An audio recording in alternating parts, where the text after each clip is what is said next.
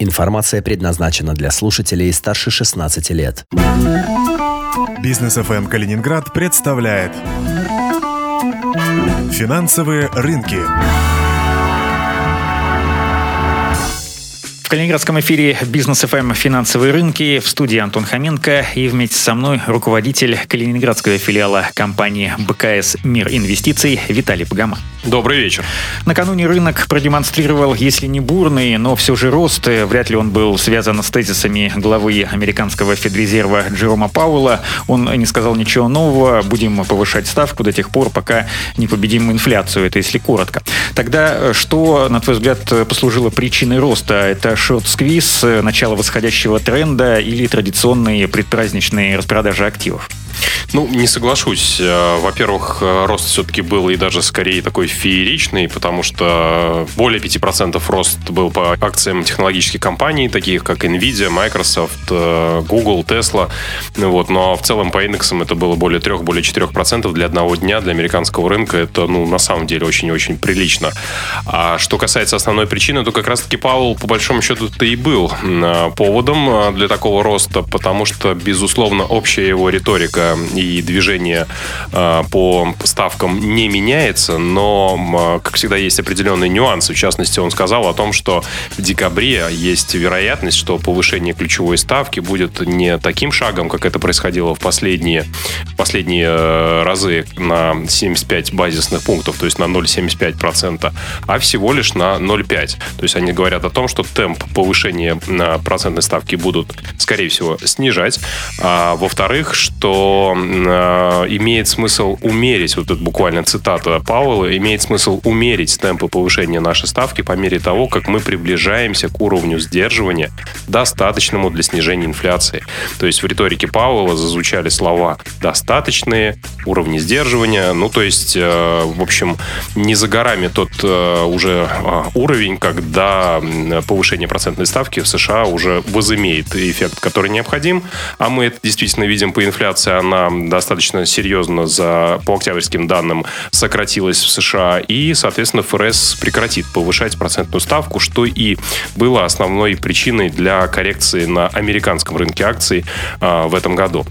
И что можно сказать в связи с этим для инвесторов? Ну, безусловно, на рынке инвестиций, на, на, на рынке ценных бумаг в инвестициях все достаточно просто и, и банально, э, что дальше некуда. Покупай, когда дешево, продавай, когда дорого.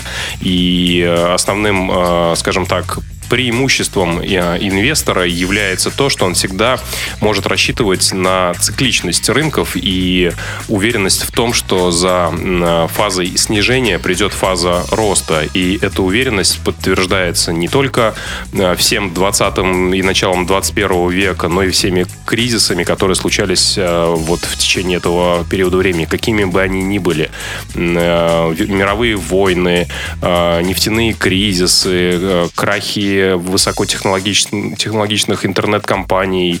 Любые кризисы а, порождали панику, распродажу, но вслед за этим наступал период стабилизации и роста. Поэтому, если следовать вот этому а, правилу, правилу ключевому на рынке инвестиций, что нужно покупать тогда, когда дешево, то, судя по всему, а, это примерно тот период, где мы сейчас и находимся. Потому что поймать вот прям самое дно, когда будут минимальные значения, а на следующий день уже только выше и выше и выше.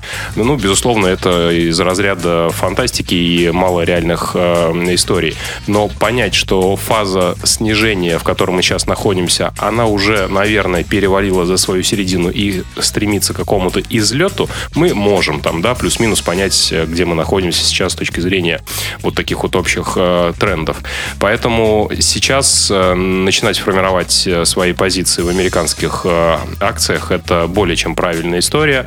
А, безусловно, мы говорим о том, что инвестиции это не на один день, не, не на полгода, даже не на год, а чуть больший срок.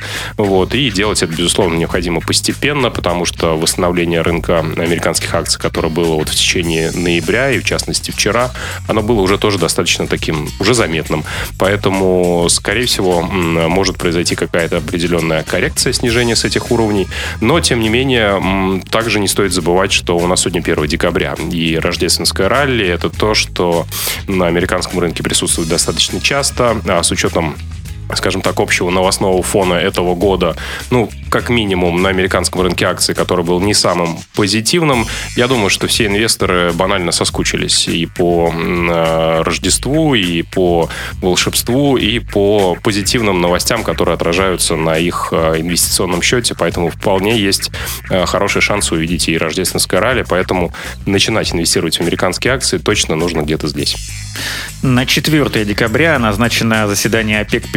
Будет ли обсуждаться сокращение добычи, неизвестно. Но 5 числа западные страны, по идее, должны договориться о введении потолка на российскую нефть. По предварительным данным, э, вроде как собираются договориться об уровне в 62 доллара. Каковы перспективы нефти в ближайшее время? Куда пойдет цена и что нам-то, россиянам, от этого?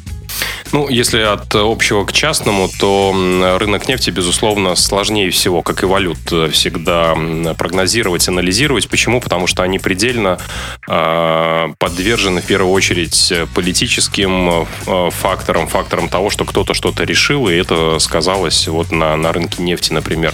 Ты, э, безусловно, правильно упомянул те ключевые факторы, которые влияют на нефть сейчас. Это общий объем спроса и предложения. А объем предложения, то есть сколько нефти производит, зависит в том числе от того, что решит ОПЕК. ОПЕК – это организация стран-производителей экспортеров нефти, которая может своим решением ввести определенные ограничения и тем самым искусственно снизить количество предлагаемой нефти. Но в то же время а, на текущий момент а, немаловажным таким фактором является ситуация с потолком а, цен на нефть э, российской. И, в принципе, на том, что вводится эмбарго на российскую нефть, э, которая поставляется в Европу, это должно произойти 5 декабря. Вот. Пока договоренности по потолку цен на нефть э, нет.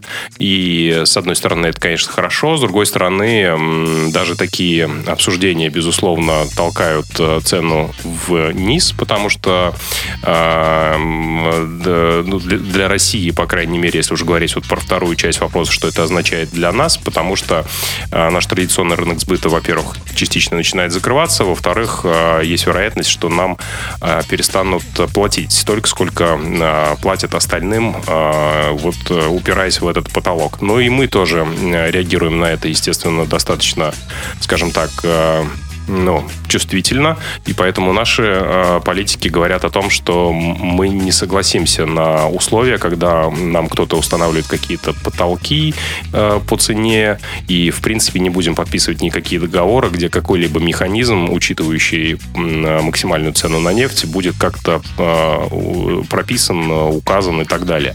Поэтому в данный момент, конечно, ситуация максимально неопределенная, и вот вся эта цепочка определения потолка, согласимся мы на этих условиях торговать или нет, с кем мы будем торговать, если не согласимся с теми, с кем торговали раньше, что будет в связи с этим с объемом предлагаемой нефти на мировом рынке и как с оглядкой на это э, поступит э, ОПЕК с точки зрения того объема, который поставляют на рынок они. Вот вся эта цепочка факторов, безусловно, влияет каждый день в ту или иную сторону э, на цену на нефть. Если все-таки чуть более конкретно говорить о нас, о россиянах, то, безусловно, судя по общему тренду с точки зрения ограничений на торговлю э, э, энерготоварами нашими, наверное, с точки зрения рубля все же это скорее минус, чем плюс, потому что на текущий момент столь крепкий рубль мы в первую очередь видим потому, что баланс приходящей валюту, валюты в страну от продажи нефти очень сильно смещен как раз-таки вот к поступлению валюты, а тратим ее